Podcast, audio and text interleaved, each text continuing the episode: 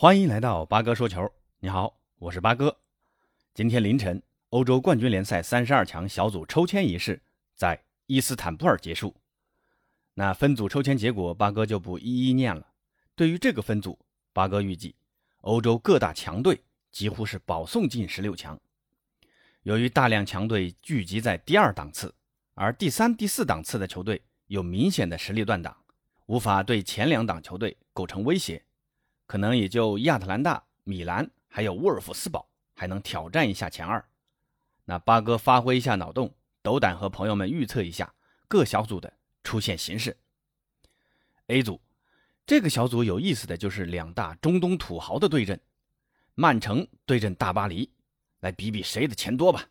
大巴黎本赛季挖来了球王梅西，曼城预计也将会把 C 罗招至麾下，绝代双骄。又将在欧冠赛场见面了，谁会笑到最后呢？而且，曼城主帅瓜迪奥拉最不愿意面对的球员就是梅西，梅西也在对阵曼城时奉献了无数次的精彩瞬间。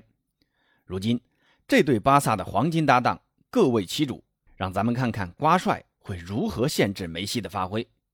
小组另外两支球队莱比锡和布努日只能陪太子读书了，打完小组赛，看谁能争取一下。打打欧联杯，B 组，八哥觉得这个小组能称得上是死亡之组，各队实力都不俗，也比较接近。马竞是上赛季的西甲冠军，势头正盛，而利物浦和 AC 米兰两位欧冠冠军常客这次同处一组，他们分别获得六次和七次欧冠，在欧冠夺冠次数排行榜分列第三和第二。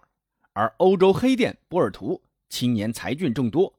往往在关键场次有着不小的爆发，不过小组出线还是看好前两档球队马竞和利物浦。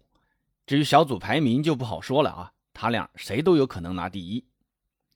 C 组，葡萄牙体育、多特蒙德、阿贾克斯、贝西克塔斯，这个小组出线形势也很不好预测啊。跟 B 组特点一样，实力都非常接近。多特蒙德呢，实力可能稍强，余下三支球队。伯仲之间，他们将去争夺小组另外一个出线名额，可能阿贾克斯会有点优势吧。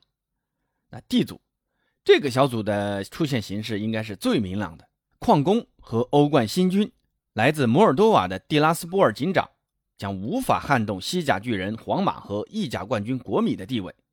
小组排名嘛，那还是皇马会在国米前面，毕竟这姆巴佩马上就要来了，皇马也极有可能是新赛季欧冠的。夺冠大热门，一组，巴萨又碰拜仁了。本菲卡和基普迪纳摩看看热闹。要说巴萨最不愿意面对的球队，就属拜仁了。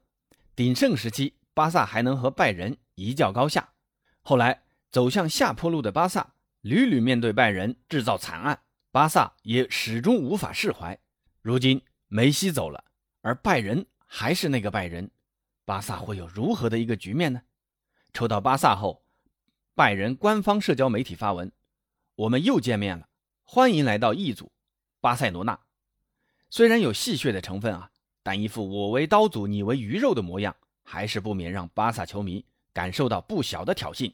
希望巴萨能知耻后勇，加油吧！F 组这个小组，曼联实力还是最强的，比利亚雷亚尔会和亚特兰大争一下小组第二。博尔尼年轻人来了。还是好好体验一下欧冠，看能不能争取一个欧联杯参赛资格。记住，这个小组也是实力均衡的一个小组啊，谁都没有绝对的出线把握。不过，法甲里尔这赛季失血过多，在新赛季法甲已显颓势。八哥看好塞维利亚和沃尔夫斯堡出现，塞尔斯堡红牛也有可能是那匹黑马。话说，塞维利亚不去拿欧联杯吗？